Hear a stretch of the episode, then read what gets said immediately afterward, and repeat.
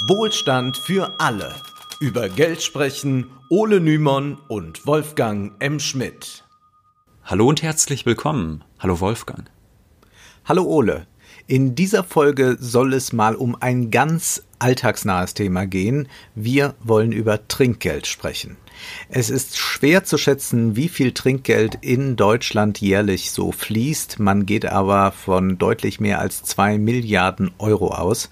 Das ist auch ein Reizthema, muss man sagen, denn es stellt sich die Frage, wie viel sollte man geben, wer sollte was erhalten, Bedienungen in Restaurants und Kneipen, klar, Friseure auch, aber wie ist es denn eigentlich, wenn man es als Kunde nicht mit den Angestellten zu tun hat, sondern mit den Eigentümern? Und vergessen werden auch sehr viele, denkt wirklich immer jeder an die Reinigungskräfte im Hotel, wenn er das Zimmer verlässt. Naja. Postboten und Müllmänner zum Beispiel, die bekamen früher um die Weihnachtszeit auch oft was zugesteckt. Aber das ist natürlich auch ein Brauch, der, wie wir alle wissen, im Schwinden begriffen ist. Und was ist zum Beispiel mit Cafés, in denen es Selbstbedienung gibt? Sollte man da dennoch Trinkgeld geben? Und man könnte ja auch ganz allgemein fragen, ist das Trinkgeld nicht vielleicht ein Relikt aus vergangenen Tagen? Viel wichtiger wären doch eigentlich faire Löhne. Oder formulieren wir es als Frage, unterstützt man durch Trinkgeld Lohndumping? Ja, um diese heikle Frage soll es heute gehen, aber bleiben wir noch ein bisschen allgemeiner. Erstens, also Trinkgeld ist in Deutschland tatsächlich steuerfrei. Jedenfalls, mhm. solange es eine freiwillige Gabe ist. Äh, wenn es einen Rechtsanspruch auf Trinkgeld gibt, dann gehört das auch tatsächlich zum Lohn. Aber Achtung, diese Steuerfreiheit gilt nur für Angestellte.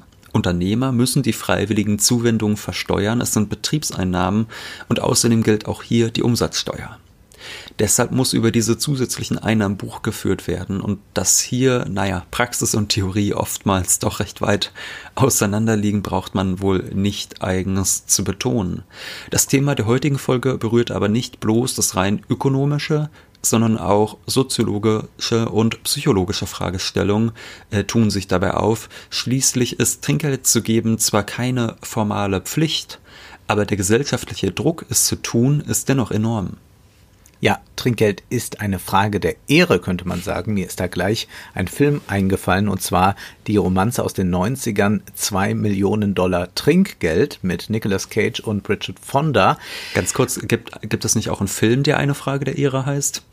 Äh, ja, aber ja. da geht's wieder um was ganz, ganz anderes. Ja. Ähm, nun, worum geht es in diesem Film. Der Film ist recht belanglos, das sei hinzugefügt, aber vielleicht äh, ganz nett, wenn man äh, am Abend sich die Zeit äh, 90 Minuten vertreiben möchte. Nun, worum geht es? Ein Polizist im äh, Dienst ist mit seinem Kollegen unterwegs. Äh, sie äh, machen kurz Halt in einem Café, bestellen etwas, müssen aber dann ganz schnell die Rechnungen begleichen, da sie zu einem Einsatz müssen.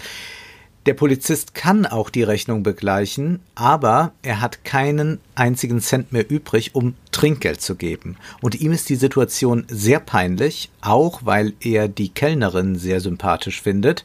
Und jetzt bietet er der Kellnerin Folgendes an. Er zeigt ihr den Lottoschein und sagt, hier ist der Lottoschein. Gewinne ich heute Abend, dann bekommen Sie die Hälfte von meinem Gewinn.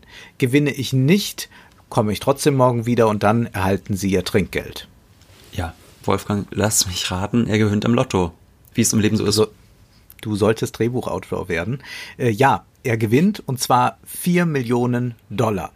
Dummerweise ist er verheiratet und seine konsumsüchtige Frau ist nicht gerade davon begeistert, zwei Millionen an eine völlig unbekannte Kellnerin abzugeben. Aber der Polizist tut es trotzdem und seine Begründung lautet, Versprechen muss man halten. Ja, das klingt wirklich nach großartigen Drehbuchschreibern. Wolfgang, wenn das Leben nur ein Hollywood-Film wäre, ja, ja da, was ja. man davon aber tatsächlich auf die Wirklichkeit übertragen kann, ist diese außerökonomische Kategorie der Ehre, die beim Trinkgeld tatsächlich eine große Rolle spielt. Man ist zwar formal nicht verpflichtet, das Trinkgeld zu geben, aber sich dem zu entziehen ist auch äußerst schwierig. Es ist eine soziale Norm. Der Anstand gebietet, das Trinkgeld zu geben Und das sieht man übrigens auch in anderen Filmen. Also ich äh, war erinnert an Reservoir Dogs von Quentin Tarantino, den kennen sicherlich auch einige den Film. Da sitzen in der ersten Szene des Films äh, ein Haufen Männer um einen Tisch, die einen Banküberfall planen und äh, der Älteste sagt dann, er geht jetzt die Rechnung begleichen und alle anderen sollen ihr Trinkgeld auf den Tisch schmeißen. Stimmt, ja. Und einer weigert sich, dieses Trinkgeld zu bezahlen. Ich bin der Meinung, dass es Mr. Pink ist, der von Steve Buscemi gespielt wird, aber ganz sicher bin ich nicht. Und sagt dann, er gibt nur Trinkgeld, wenn der Service ganz exquisit war, wenn der ganz hervorragend war und ansonsten gibt er den nicht. Er gibt er kein ja. Trinkgeld und dann wird er von den anderen Männern in der Runde dazu gezwungen, dass er Gottverdammt nochmal seine zwei Dollar da irgendwie reinwerfen soll äh, in das Geld, das auf dem Tisch liegt. Und da sieht man sehr schön diesen äh, sozialen Druck, der tatsächlich da ist, Trinkgeld zu geben, selbst wenn man es eigentlich nicht möchte. Ja, es ist nicht nur das Verhältnis zwischen Geber und Empfänger, auch das Umfeld wirkt auf das Ganze ein. Ungern möchte man bei seinen Mitmenschen als geizig gelten. Es gibt sogar Untersuchungen, die herausgefunden haben wollen, was aber einem auch intuitiv einleuchtet, dass Menschen bei Rendezvous generöser sind, um zu zeigen, dass sie ja das Herz auf dem rechten Fleck haben oder auch, dass sie zahlungskräftig sind, vielleicht, ich weiß es nicht. Ja, es ist keinesfalls eindeutig, was wir als Geber eigentlich genau honorieren. Das ist keineswegs immer bloß die Serviceleistung und das ist auch nicht nur die soziale Konvention, sondern es gibt auch viele andere Aspekte, die damit reinspielen. Und äh, muss man auch sagen, das sind Faktoren, auf die die Servicekraft oft gar nicht einwirken kann. Zum Beispiel, hat das Essen geschmeckt? Da kann der Kellner mhm. oder die Kellnerin ja nun wahrlich nichts für. Oder musste man zu lange warten, was vielleicht auch daran liegt, dass äh, der Koch einfach unfähig war. Oftmals wird auch die Gesamtatmosphäre honoriert, weil man in der Gesellschaft zusammensaß oder der Nebentisch zu laut war. Das alles kann sich beim Trinkgeld niederschlagen oder meinetwegen, wenn die Preise für die Getränke und Speisen als zu hoch empfunden werden, dann wird auch gerne beim Trinkgeld geknausert. Von Belang ist mitunter auch das Aussehen der Servicekraft. Manchmal legen Gastwirte ihrem Personal sogar nahe, mit den Gästen ein bisschen zu flirten, sie damit zum Trinken zu animieren und zugleich wirkt sich das auch auf das Trinkgeld aus. Ich habe Bekannte, die jahrelang gekellnert haben und äh, naja, wie soll ich sagen, die hatten da einige lukrative Tricks drauf. Ja gut, honoriert wird nicht nur Aussehen, sondern natürlich auch Humor, eine sympathische mhm. Ausstrahlung und Freundlichkeit. Die Soziologin Ali Russell Hochschild veröffentlichte 1983 die einflussreiche Studie Das gekaufte Herz zur Kommerzialisierung der Gefühle und darin setzt sie sich vorwiegend mit Frauen auseinander, die Emotional Labor, also Gefühlsarbeit leisten müssen. In der Studie geht es ganz besonders um Flugbegleiterinnen, die buchstäblich als freundliches, positives Gesicht des Unternehmens auftreten sollen und deshalb Gefühle darstellen müssen, die sie keineswegs immer empfinden. Wenn man übrigens so alte äh, Werbung aus dieser Zeit sieht, oder eigentlich würde ich sogar sagen, bis heute zieht sich das durch, dass in der Werbung für Airlines immer die freundlich lächelnde Stewardess zu sehen ist. Ja, das gilt generell für den Servicebereich. Durch das Trinkgeld ist nur häufig direkt erkennbar, ob die Gefühlsarbeit erfolgreich war. Hochschild geht es in erster Linie in ihrer Studie darum, zu zeigen, dass emotionale Arbeit eine starke psychische Belastung bedeuten kann, die von der, von dieser starken Entfremdung herrührt, denn man muss spielen. Eigentlich ist man traurig, aber man muss Positivität ausstrahlen. Das ist eigentlich etwas, was man von Schauspielern kennt und was man ihnen immer abverlangt hat. Die moderne Welt besteht zu einem guten Teil aus Schauspielern und aus Zuschauern, die dann häufig in Form von Trinkgeld Applaus spenden. Um etwas mehr Klarheit zu bekommen über diese Tradition des Trinkgelds, müssen wir uns zunächst mit seiner Geschichte beschäftigen, denn schon dort tauchen all diese Aspekte auf. Der Historiker Winfried Speitkamp hat unter dem Titel Der Rest ist für Sie eine Geschichte des Trinkgeldes verfasst und darin ist zu lesen, dass der Ursprung dieser Praxis bis ins 15. und 16. Jahrhundert zurückreicht. Da muss man natürlich sagen, klar, in feudalen Verhältnissen mit Leibeigenschaft, da gibt es natürlich noch ein anderes Verhältnis von Herrschern und Beherrschten. Um letztere zu kommandieren, wurden häufig die monetären Anreize gar nicht benötigt, weil sie Folge mhm. leisten mussten. Aber mit dem Kapitalismus im 18. und 19. Jahrhundert, also mit dem freien Lohnarbeiter, wird dann das Trinkgeld in vielen äh, Gewerben tatsächlich obligatorisch. Schon im 19. Jahrhundert gab es viel Kritik daran, zum einen von Konservativen, die Angst hatten, das Personal würde durch das zusätzliche Geld einem lasterhaften Lebensstil verfallen. Bisweilen trieften viele Polemiken vor Moralismus. So erklärten einige Kritiker, das Personal würde eigentlich zutiefst egoistisch handeln, denn die haben es ja nur auf das Geld der Gäste abgesehen. Und da würde ich dann doch sagen, willkommen im Kapitalismus. Ja, was denn sonst? Auch die Geber würden, äh, wurden dann in diesen Schriften als eigennützig tituliert. Sie würden sich einen Vorteil erhoffen dadurch, dass sie äh, Trinkgeld geben, also eine schnellere oder bessere Bedienung. Naja, diese bürgerliche Naivität ist natürlich rührend. Selbstverständlich handelt man so in einem System, das auf durch Geld vermittelten Tauschakten beruht. Aber nicht nur. Trinkgeld kann manchmal einfach auch eine freundliche Geste sein. Nicht immer steckt ein Kalkül dahinter.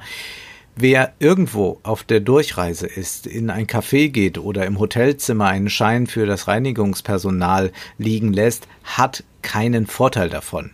Ja, ausgerechnet beim Trinkgeld zeigt sich, und das sollten wir bei aller Kritik daran nicht vergessen, dass der Mensch nicht nur Homo economicus ist, sondern eben auch ein empathisches, ein soziales Wesen.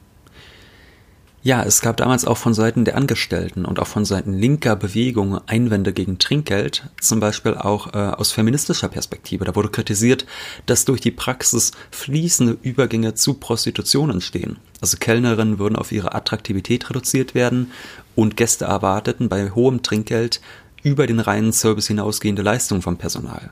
Auf einem Plakat von 1825 versprach das legendäre Café Kanzler in Berlin Bedienung von zarter Hand.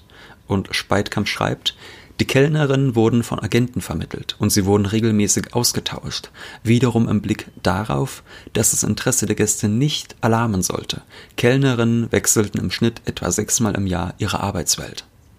Schon damals war es des Öfteren so, dass das Servicepersonal keinen oder nur einen sehr niedrigen festen Lohn erhielt. Alles darüber hinaus musste über Trinkgeld eingenommen werden. Dagegen setzten sich sozialistische Organisationen und auch Publizisten Ende des 19. Jahrhunderts mit wenig Erfolg, muss man sagen, zur Wehr. Der sozialistische Politiker Hugo Pötsch war von 1898 bis 1912 Vorsitzender des Verbands der Gastwirtsgehilfen und kritisierte das Trinkgeldwesen Wesen scharf, jedoch wurde die Praxis nur als Teil eines größeren Problems, nämlich der generellen Ausbeutung der Arbeiter angesehen. Nach dem Ende des Ersten Weltkrieges machte man sich in einigen Großstädten daran, das Trinkgeld durch höhere Fixlöhne abzuschaffen. Zum Teil sollte es richtig verboten werden. Dann hat man auch auf Bedienungsgeld gesetzt, also zehn Prozent von dem, was äh, die Speisen, Getränke kosten, gab es dann als Zuschlag auf der Rechnung. Das musste dann einfach gezahlt werden, damit es kein Trinkgeld länger gibt. Jedoch machten dagegen dann auch Gastwirte mobil. Überdies hielten sich viele Gäste auch nicht an das Trinkgeldverbot und so äh, verschwand das dann sehr bald auch wieder. Gewohnheiten sind eben nicht einfach durch ein neues Gesetz zu ändern. Ähnliche Bestrebungen zur Eindämmung gab es auch in anderen Ländern und die gibt es auch heute noch, muss man sagen. Aber das Trinkgeld ist international seit vielen Jahren auf dem Vormarsch, vor allem nach dem Ende der Sowjetunion. So war in der DDR Trinkgeld offiziell nicht gern gesehen, doch zugleich war Trinkgeld zu geben für viele Bürger eine Möglichkeit, Vorzüge der Schattenwirtschaft zu nutzen. Und lange Zeit war in Australien und auch in Ostasien Trinkgeld eher verpönt. Doch mit der Globalisierung und dem damit einhergehenden Tourismus wird es auch in Ländern Usus, die bislang ohne ausgekommen sind. Norwegen, Finnland und Dänemark, dort wird mittlerweile häufiger Trinkgeld gegeben, wenngleich tendenziell weniger als in Deutschland oder England. Und in Ländern wie Ägypten, Tunesien und Marokko wird für diverse Leistungen Bakschisch verlangt. Touristen erkundigen sich deshalb natürlich auch über kulturelle Unterschiede und äh, das kennt man ja sicherlich. Manchmal steht der Service, zum Beispiel auch in französischen Restaurants, mit auf der Rechnung, wenngleich dennoch häufig zusätzlich aufgerundet wird. Und äh, die Konventionen, die sind wirklich von Land zu Land unterschiedlich. Also in Deutschland werden durchschnittlich 10% draufgezahlt, in den USA sind das zum Beispiel, äh, zum Beispiel 15 bis 20 Prozent. Dort spricht man von TIP. Ursprünglich war TIP das Kürzel für To Ensure Promptitude. Man warf in englischen Lokalen ein paar Münzen in eine Schale, damit man schneller bedient wurde.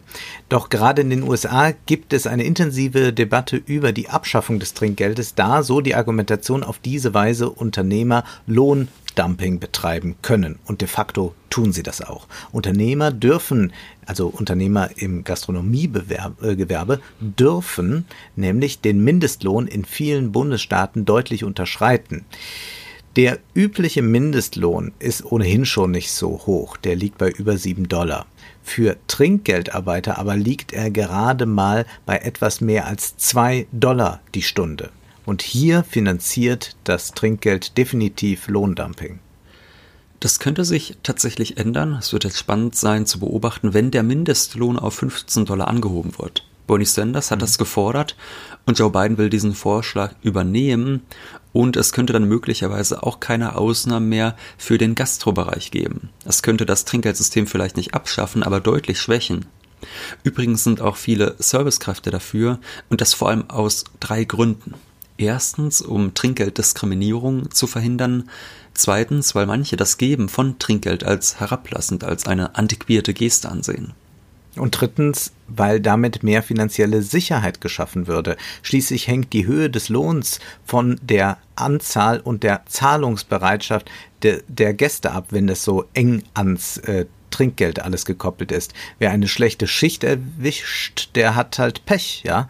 Durch das Trinkgeldsystem wird das unternehmerische Risiko auf die Angestellten abgewälzt. Ist das Lokal dürftig besucht, leidet darunter zuallererst das Personal. An sich hat für den Kunden Trinkgeld ja auch relativ wenig Sinn. Also erhöhte Lohnkosten werden auf den Preis draufgeschlagen. Ne? Also unternehmerisch tätig zu sein bedeutet ja, die Kosten so zu kalkulieren, dass am Ende noch ein Profit für den Unternehmer bleibt. Und wenn angemessene Löhne gezahlt würden, dann würde die Pizza oder der Wein eben teurer. Für den Gast würde das ja schlussendlich kaum einen Unterschied machen, ob die fünf Euro auf der Rechnung stehen oder ob man sie als Trinkgeld gibt. In deutschsprachigen Ländern ist es mit dem Lohndumping vielleicht nicht ganz so extrem wie in den USA, doch auch hier haben wir ein ähnlich geartetes Problem und der Mindestlohn in Deutschland ist ja jetzt nicht so wahnsinnig hoch und wenn man auch mal sieht, was Servicekräften abverlangt wird, zu welchen Tages- und Nachtzeiten sie arbeiten müssen. Und so ist es auch für die Gastronomie oft ein Problem, Leute zu finden, die das wirklich machen wollen. Und man lockt dann auch damit, dass man doch mit Trinkgeld recht viel dazu verdienen kann. Aber hier muss man auch sich doch an etwas anderes erinnern, nämlich es erinnert ein wenig an das staatlich subventionierte Lohndumping durch Aufstocken. Weil Unternehmen nicht bereit sind, den Mindestlohn zu zahlen, äh, stockt der Staat das Gehalt dann eben auf. Wir haben in Bezug auf die Agenda 2010 bereits gezeigt, dass das völlig absurd ist. Wenn Unternehmen nur profitabel sind, wenn sie bei den Löhnen staatlich unterstützt werden, dann sind es eben keine guten Unternehmen. Beim Trinkgeld handelt es sich jetzt zwar nicht um staatliche Subventionen, aber aber gewissermaßen um Subventionen durch den Kunden, der ja offensichtlich auch bereit ist, mehr Geld zu zahlen, als er es derzeit muss. Also kann man das doch auch gleich verbindlich ändern. Ja, und du meintest eben, wenn die Unternehmen nicht bereit sind, den Mindestlohn zu zahlen, da muss man ja sagen, selbst wenn sie bereit sind, den Mindestlohn zu zahlen, aber die Beschäftigten vielleicht nicht 40 Stunden die Woche anstellen, sondern nur 20 oder so, ja. auch dann kann das Geld ja nicht zum Leben reichen und dann muss der Staat genau. einspringen. Also selbst wenn der Mindestlohn gezahlt wird, kann es gut sein, dass es immer noch nicht zum Leben ausreicht. Ja, Gut, aber ich glaube, über dieses absurde System haben wir in dem Podcast äh, mehr als genug gesprochen. Vielen Kunden ist Trinkgeld geben ja auch unangenehm. Und das nicht, weil sie geizig sind, sondern weil sie überfordert sind mit diesem Ermessensspielraum. Ja, wie viel ist jetzt angemessen? Wie viel muss man da draufschlagen? Müssen es jetzt drei oder vier Euro sein? Das mutet manchmal so ein bisschen archaisch an. Das kennen wahrscheinlich auch die meisten. Und das ist natürlich auch ganz entgegen unserer sonstigen Alltagserfahrung im modernen Kapitalismus. Da ist es ja eigentlich alles sehr reibungslos und ehrlich gesagt auch entlastend. Wir gehen in den Supermarkt rein und wir sehen halt, äh, das Produkt, das wir haben möchten, kostet so und so viel und entweder wir kaufen es oder nicht. Da wird nicht gehandelt, da wird nicht ja. gefeilscht, das ist alles überhaupt nicht möglich. Äh, wir zahlen oder wir zahlen nicht und wir ziehen einfach weiter, ohne irgendwie involviert zu sein. Die Trinkgeldtradition hat insofern auch eine positive oder eine interessante Seite zumindest, als wir sonst nur noch selten so pur mit der unmittelbaren Macht des Geldes und jenen, die es haben und ausgeben, konfrontiert sind. Vielleicht sind deshalb auch manche gegen Trinkgeld. Wir werden mit dem Herrschaftsverhältnis unverblümt konfrontiert. Das nicht verschwunden, sondern nur verdeckt ist. Wir sind die Herrscher, die dem Diener ein paar Euro zustecken und diese Hierarchie ist natürlich immer da und mit Trinkgeld wird sie transparent. Verschwiegen werden sollte, aber natürlich nicht, dass es auch Trinkgeldempfänger gibt, die mit ihrer Lage keineswegs hadern. Also manche Kellner verdienen durch das Trinkgeld weit über ihrem Durchschnittslohn und verdienen damit nicht nur mehr als die festentlohnten Angestellten in der Küche, sondern auch mehr als ihre Kellnerkollegen, weil man natürlich durch verschiedene Faktoren das Trinkgeld beeinflussen kann. Einerseits durch äh, Faktoren wie Humor, Sympathie, also solche Dinge sind natürlich wichtig. Es gibt Kellner, die haben Entertainer-Qualitäten. Wichtig ist aber natürlich auch der Faktor Geschlecht oder Aussehen. Ja, Aussehen ist etwas, was man natürlich gar nicht beeinflussen kann. Das ist eine große Ungerechtigkeit des Lebens, muss man einfach sagen, die da mit reinspielt. Und es gibt auch natürlich so etwas wie Racial Tipping. Also so wurde in den USA immer wieder nachgewiesen, dass schwarzes Servicepersonal im Schnitt weniger als Weißes erhält. Das ist, glaube ich, auch ein Problem, worauf man hinweisen sollte, wo man vielleicht aber auch sagen kann, da kann man auch innerhalb des Trinkgeldsystems gegenarbeiten. Also ich kenne das auch aus Betrieben, ja. dass da das Trinkgeld unter allen ähm, Mitarbeitern aufgespaltet wurde. Und da genau. ist es natürlich so, dass diejenigen, die Kellner sind, einen großen Anreiz haben, trotzdem gut zu kellnern, weil dann dadurch das Trinkgeld aller und damit auch ihr eigenes erhöht wird. Aber trotzdem werden Ungerechtigkeit wegen Geschlecht, Aussehen, Hautfarbe etc. Äh, dadurch äh, verringert, muss man sagen. Ja, das ist äh, durchaus gängige Praxis in vielen Lokalen. Trinkgeld produziert aber dennoch enorme Ungleichheiten und Ungerechtigkeiten. Die Gewohnheiten, die sich etabliert haben, sind recht willkürlich. Sonst müsste man doch auch Verkäufern, die gut sind, Trinkgeld geben oder Paketboten. Könnte man sich aber fragen, warum zum Beispiel erhält derjenige etwas, der uns Essen bringt, aber in der Regel nicht derjenige, der uns einfach Pakete zustellt. Da ist ja eigentlich kein Unterschied. Außerdem gelangt das Geld ja auch nicht immer zu der richtigen Person. Es ist zum Beispiel durchaus fraglich, ob alle Essenslieferanten das Trinkgeld erhalten, das ihnen zusteht, wenn der Kunde es über die App zahlt oder ob die Restaurants oder Plattformen es einbehalten. Das ist übrigens in Restaurants natürlich auch so, muss man sagen. Mhm. Äh, also mhm bei mir in der Nähe, da wo ich aufgewachsen bin, da gibt es eine Eisdiele, da wissen alle im Ort, dass das Trinkgeld einbehalten wird und an den Chef geht. Äh, da haben leider die Angestellten überhaupt nichts von. Ähm, mhm. Aber zumindest bei diesen Lieferanten kann man sagen, dass dort wie bei Taxen natürlich gilt, nur Bares ist Wahres. Kommen wir zu einem Fazit. Die meisten Menschen, die Trinkgeld bekommen, werden zu schlecht bezahlt. Das können wir festhalten. Wir brauchen deshalb dringend einen höheren Mindestlohn. Außerdem müssen die Rechte von Arbeitern ausgebaut und gestärkt werden in der Gastronomie, bei den Paketzustellern und bei all jenen, die als Quasi-Taxifahrer oder als Essenslieferanten durch hippe Startups, deren Gründer dann gerne was von Achtsamkeit erzählen, ausgebeutet werden. Ja, es kann nicht sein, dass diese Arbeiter vom Gutdünken der Kunden abhängig sind, würde es in einigen Branchen schärfere, ja man muss einfach mal sagen menschenwürdigere Regulierung geben, dann würden sich manche Geschäftsmodelle ohnehin erübrigen und die Startups würden mal Disruption am eigenen Leibe erleben, nämlich durch einen disruptiven Sozialstaat. Bis dahin aber muss man sich um ein richtiges Leben im Falschen bemühen. Das heißt, man sollte weiterhin Trinkgeld geben und wer kann, sollte großzügig sein. Wer hingegen kein Trinkgeld gibt mit der Begründung, es sei ja Aufgabe des Unternehmers, anständige Löhne zu zahlen, mag zwar theoretisch richtig liegen, praktisch aber ist das eine faule Ausrede für Geizhälse so kann man letztlich natürlich immer argumentieren, muss man einfach mal sagen. Also egal, ja. ob es jetzt um Spenden geht oder generell um soziales Engagement. Man legt einfach die Hände in den Schoß und wartet darauf, dass irgendwann am Horizont die klassenlose Gesellschaft erscheint. Und wenn man kein Bargeld bei sich hat, dann kann man ja wie Nicolas Cage kreativ sein oder auch Albert Einstein, also jetzt mal nicht Fiktion, sondern Realität, war erfinderisch, als er statt Trinkgeld einem Kellner in Japan einen äh, signierten Zettel mit einer Lebensweisheit schenkte. Und dann muss man nur lange genug warten. Knapp 100 Jahre später wurde dieser Zettel für 1,3 Millionen Euro versteigert. Wir wissen ja, Zeit ist Geld. Prosit. Das war Wohlstand für alle. Ihr könnt uns finanziell unterstützen über paypal.me-ole und Wolfgang oder über die in der Beschreibung angegebene Bankverbindung. Herzlichen Dank.